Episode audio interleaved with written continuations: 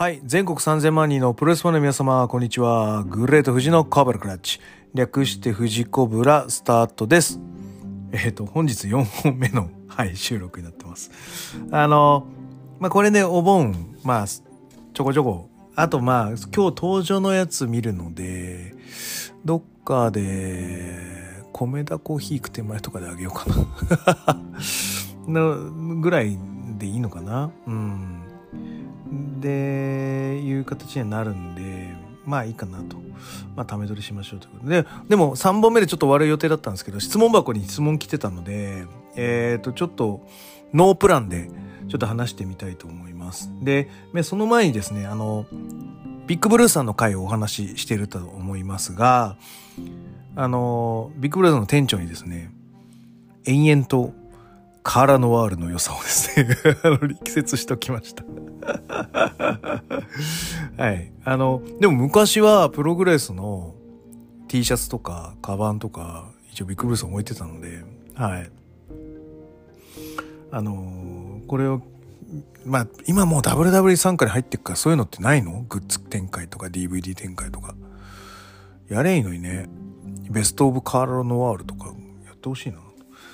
でビッグブルーさんは、D、WW に扱うんで、出してくれたらね、いいなと思います。はい。で、その、あのー、ビッグブルの店長にですね、ちょっと私の試作的第1弾をちょっとお渡ししました。あの、前もちょっと言ってた、初めて会う人がちょっと多くなりそうなんで、名刺代わりに、ちょっと僕の試合を、まあ、こういうものですというのを、ちょっと、したためた、あの、二次元バーコード ?QR コードにちょっと試合をあの貯めたやつをちょっと作りましてでそれをちょっと試験的にお渡ししました。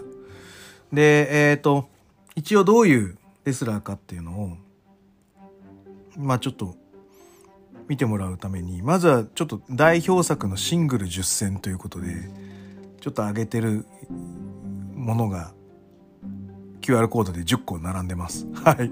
表面は。で、えっ、ー、と、晴れた高岩チンコとみつき戦とか、晴れた高岩豊島祐希戦とか、晴れた高岩サガット編とか、えー、藤井大輔 VS 源太郎編とか、はい、あとは、晴れた高岩ガッツ人妻編、晴れた高岩大門誠、晴れた高岩京志郎の、えっ、ー、と、キャッチルール参戦とか、あとは健康プロレスの、えー、晴れたゴーガン VS アグネス・チャンリンシャン。晴れたゴーガン VS、えー、でかい一物。あとはグレート富士にもう改名した後ですね。グレート富士 VS 伊藤国戦とか。はい。えっ、ー、と、まあそういうちょっとシングル代表10戦みたいなのを上げてみました。あとはですね、あの、この富士コブラの通常では見れない裏撮ってるってちょっと何回か言ってると思うんですけど裏の YouTube 限定公開にしてるあのー、シークレット3本撮ってまして本当は4本目でボジョレー砲弾のなんかやつをやりたかったんですけどまあちょっとそういうのあのそれは企画はちょっと頓挫したのでまたちょっと別の企画をちょっと作ろうかと思うんですがはいコブラクラッチのシークレット会を3つほどはい、あの QR コードでやれてるので、はい、あの聞いたことないはずなので、タイトルだけ言います。あの、レフリー、下から見るか横から見るかっていう。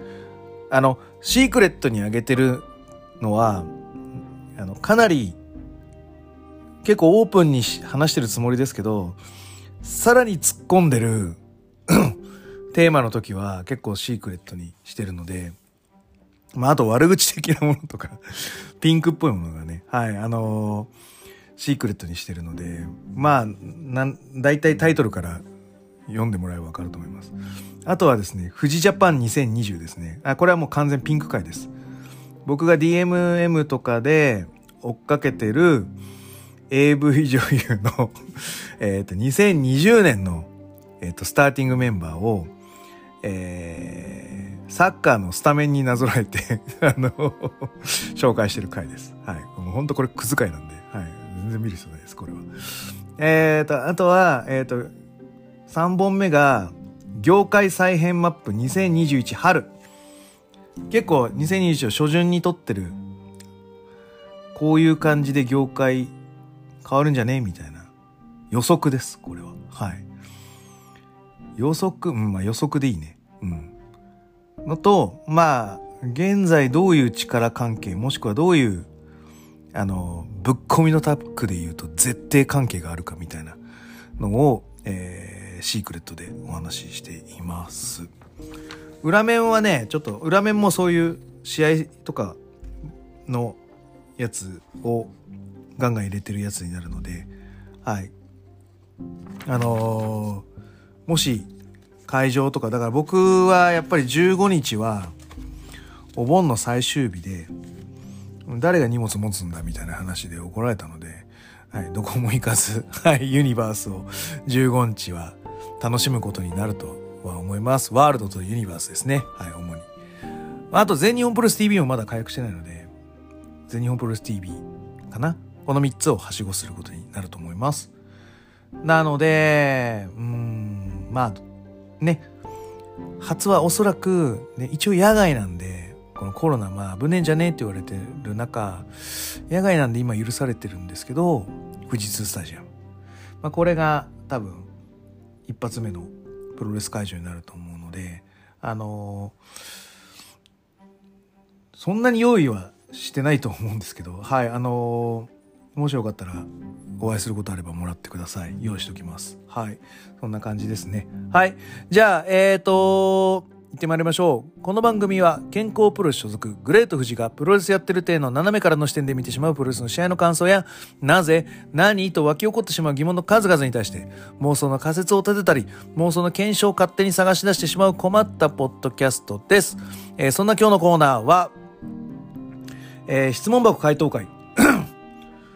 プロレススタイルについてです。えー、じゃあ質問いってみましょう。はい。えー、近年、四天王かっこ、四天王プロレスと軽量プロレスの愛の子、かっこ閉じが、すごい試合の最適解みたいになってて、どこの団体もそれに右へ習えみたいになっているように思うのですが、富士山の見解はいかがでしょうか？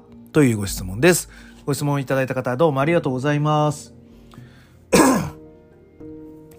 なんだろう。まあ、特定の団体を指してるわけじゃなくて、傾向のことを言ってるんですかね、これは。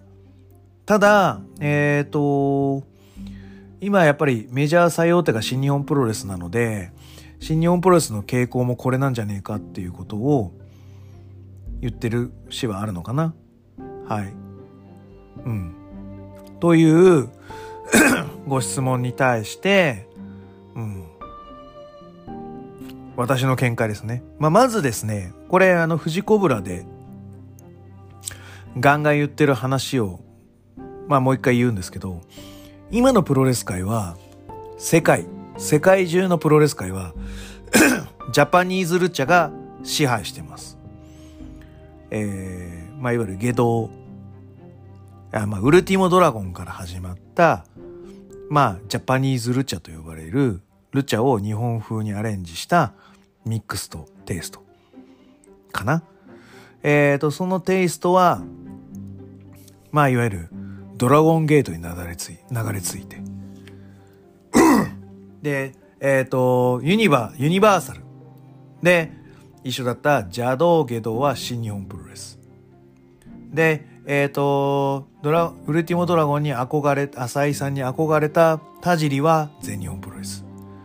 そして、えー、同じく、えー、その後輩、あの、邪道下道の後輩だったディック東郷とか、あそこら辺は、えー、道の区、大阪、DDT などに流れ着いて、フリーランスみたいな引退を経て、まあ、新日本プロレスに集結して、いわゆる、どのプロレス団体も、日本はほぼジャパニーズルチャが支配しています。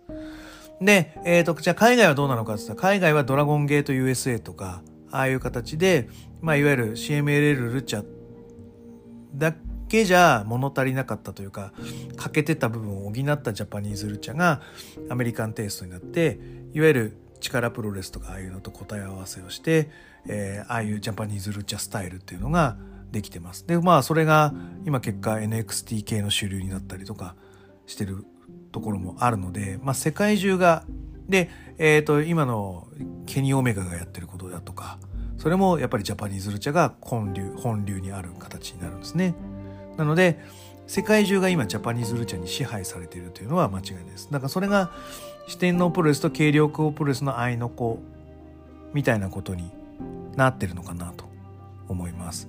で、えっ、ー、と、軽量級のプロレスの総称がジャパニーズルチャだったんですけども、えー、新日本プロレスがいわゆる海外で再評価されているじゃないですか。この数年。で、それは何なのかって言ったら、棚橋宏が、えー、チャンピオンシップのテンプレを、えー、おそらく作っていると思います。で、そのテンプレの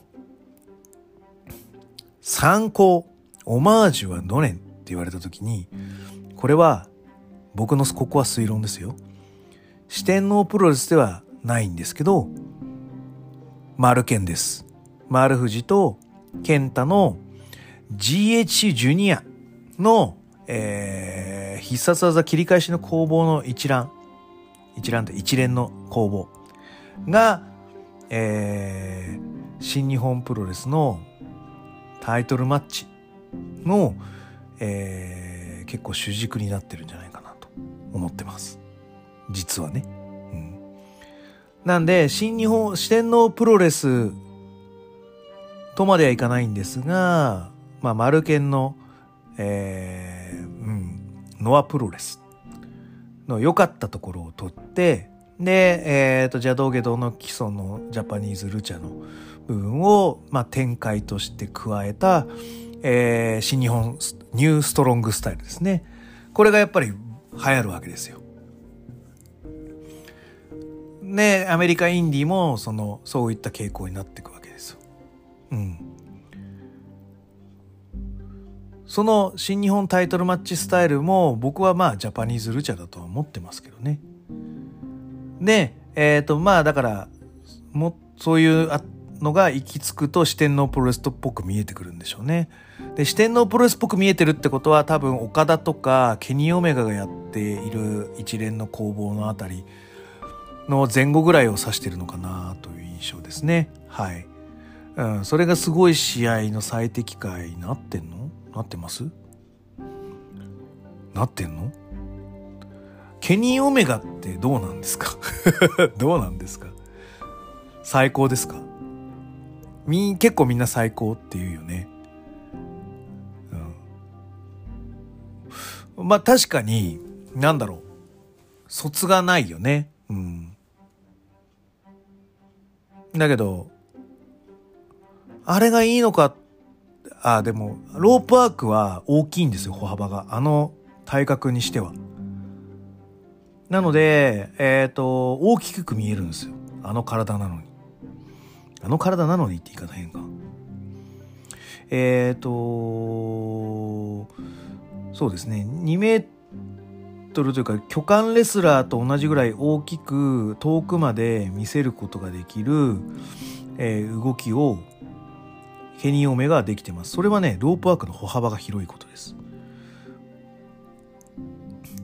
これは WWE の今いるメインロースターは全員できないです。みんな、あの、トトトトトみたいな。あれ、ジャパニーズルチャの、はい、あのー、やつですよね。はい。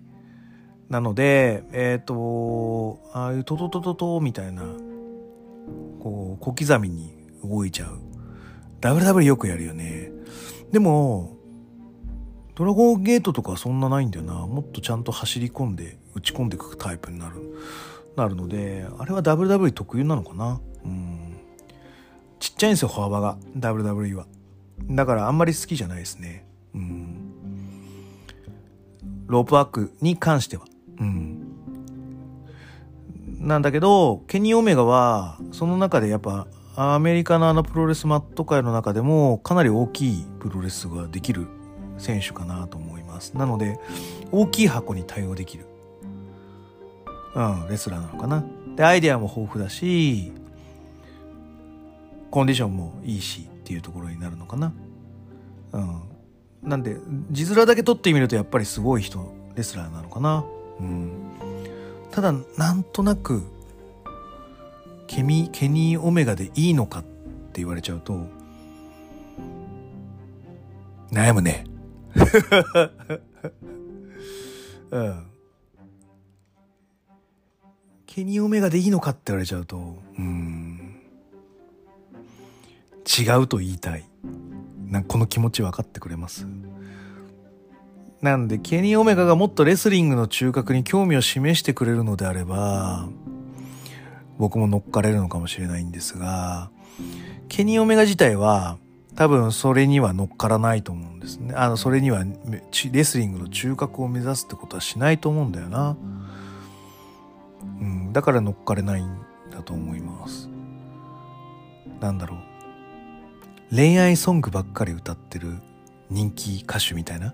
売れてるだろうしその曲も売れ線をまああサザンオールスターズってすごく売れるじゃないですかだし好きなのもわかるし別に嫌いじゃないよとでもそれがお前の根底でいいのかって言われちゃうとえちょちょっと待ってって感じになる感じ。サザン好きだよみたいな。でそれはいるよ、サザンをこう、追っかけてる人に対しては失礼なお話かもしれないんですよ。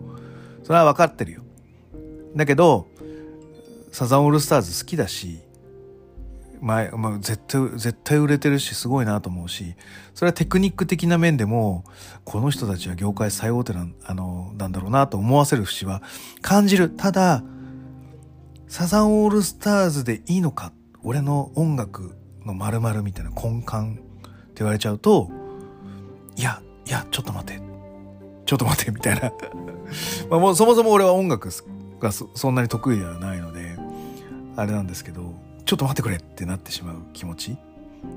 うん、ケニー・オメガはサザンオールスターズ説でいいのかな？うん。ってことはやっぱすごいんだろうな。冷静に思えば。うん。うん、でも、俺はそこを目指したくないっていう感じでいいかな。でも、みんな習ってるブラあるよ。あの、膝とか。ねあの、うまいしね、その、バチンみたいなやつとかも、わかる。だけど、あーん、あーんっていう感じにはなるね。うん。で、僕が好きなのはザック・セバージュニアなので、はい、やっぱりこう取れば取る、うん、決めるなら決めるみたいなのはいいしやっぱ鈴木秀樹さんのキャッチのセミナーにも行ってて鈴木さんも好きなのでやっぱりしっかり勝ちに行く、うん、キープコントロールを、えー、やっぱり目指す。でレスリラーのレスリングの中核を目指すっていうスタイルはうん、が好きなので右へ習いになってんのかな。だってね新日本プロレスはそういうのもあればいろんなタイプの完全懲悪みたいなイービルみたいなのもいたりとか、ね、ザックみたいなのもいたりとか。ねいろんなものがあって OK みたいな感じになるじゃないですか。やっぱりまあリスクヘッジじゃないけどいろんなあの良さを出していくのがやっぱり、うん、エンターテイメントだと思うと思うので新日本プロレスはだからそれだけじゃないみたいな感じにはなってると思うけどな。うん。どうどう思います？僕はそうですね。ジャパニーズルチャが席巻してるのでであとは新日本のタイトルマッチがそういう切り返しプロレスになってるのでおっしゃるような四天王プロレスと軽量級のプロレスの合いの子が、えー、新日本プロレスの、まあ、いわゆるトップ戦線の条件みたいな形には捉えられてるとは思います。それは僕も思います。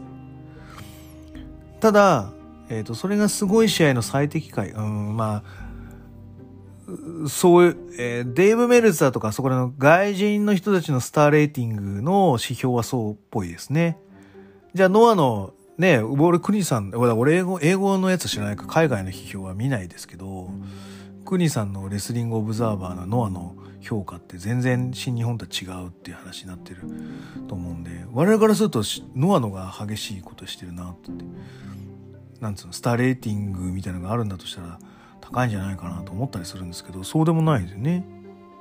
うん。それはやっぱりその、世界が欲してんじゃない？この最適解を。スターレーティングという形にして。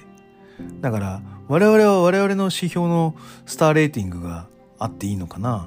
と思うんですけど、そもそも星の一つを満たすには何の要素があれば星の要素？だからそそうやって俺星でつけたことがないからさ、やってる側だから、つけられる側だという意識を持って常に立ち振る舞いはしようという意識はあるけど、これは星が何だっていう思い方をしたことがないんだよな。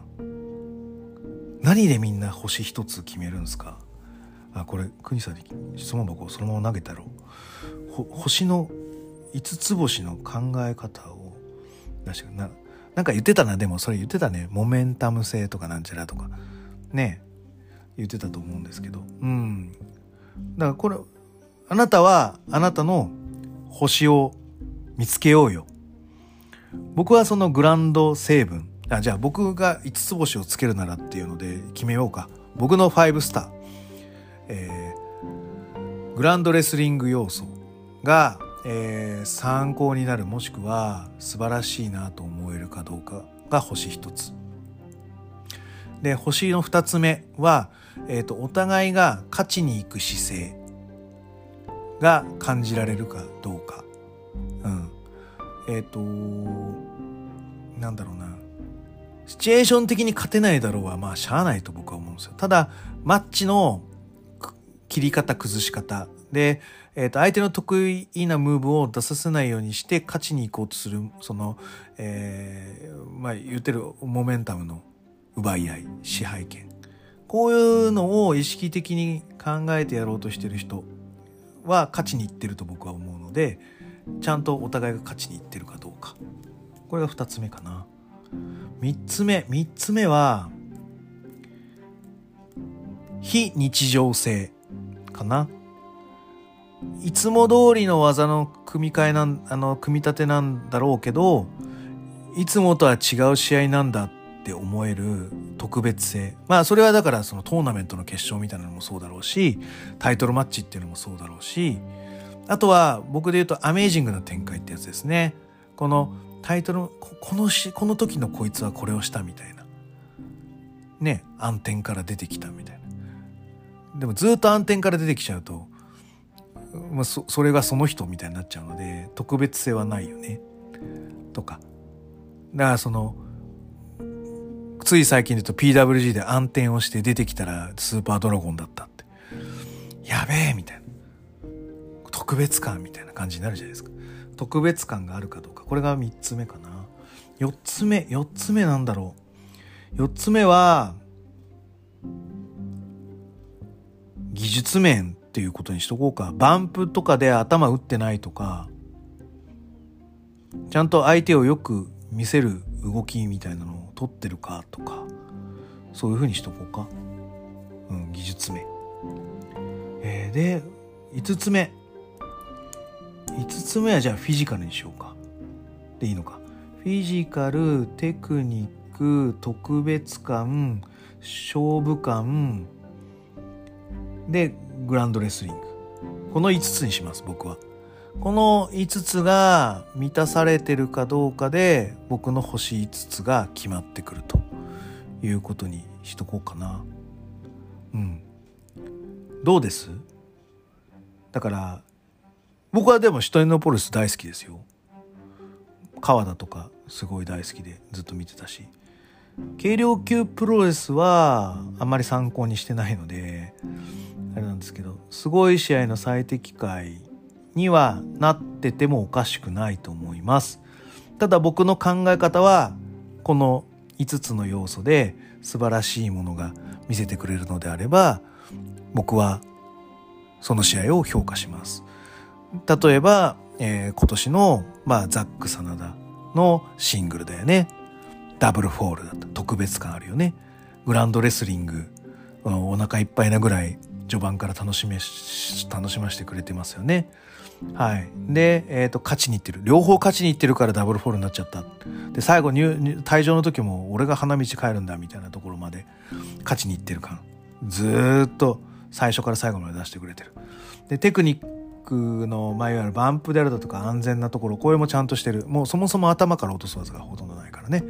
だし、フィジカル。あの、えー、試合をあの駆け抜けるスタミナもう結構抑え込みとか結構体力使うんだよ。やってる。もう5スターですよ。僕の中での5スター。真田ザックセイバー戦っていうことでいいかな。うん。僕のスタイルは僕の評価基準はこんな感じでいかがかなと思うんですがご質問者ご納得いただけましたでしょうか？はい。最適解でもおかしくないです。ただ己己で見てみようよ5スターを。ね。線引いてみようぜ。それはそれで面白くなるんじゃないかな。それが好みであったり個性でいいんじゃないかなと思います。なのでそれぞれがそれぞれの応援したい人をね持ち寄ってプロレスの好きを語れば、え、いい飲み会になるんじゃないかと思いますので はいあのご質問者の方も飲める機会あればに戻れば飲みましょうということで、はい、えっ、ー、と、今日はこんな感じで終わろうと思います。はい、グレート富士のコブラクラッチでは質問、感想をお待ちしております。グレート富士の質問箱や Twitter、DM などどしどし送ってくださいね。また、ハッシュタグ富士コブラで、この質問箱すごくありがたいです。本当ネタが、あのあの、作れるので非常に嬉しいですし、あの、ハッシュタグ富士コブラで俺こういうのがどうだとかいう話になってくれるとありがたいと思いますので、ぜひお願いします。はい。最後に気に入っていただけましたら、サブスクリプションの登録または定期購読のボタンを押してくださいね。あの、すいませんね、あの、人気のね、あの、新日本プロレスとか、あの、ノアとか、あの、そういうのばっかりやるわけじゃなくて、あの、ちょいちょいパトレイバーとか、ちょいちょい漫画の話とか、えちょいちょいこういう、あの、概念的なお話みたいなの回があるんですが、まあ、それはそれでちょっと、はい、あの、変わったものが聞けると思っていただければと思います。はい、えー、そんな感じで今日は終わろうと思います。それでは全国3000万人のプロレスファンの皆様、ごきげんよう、さようなら。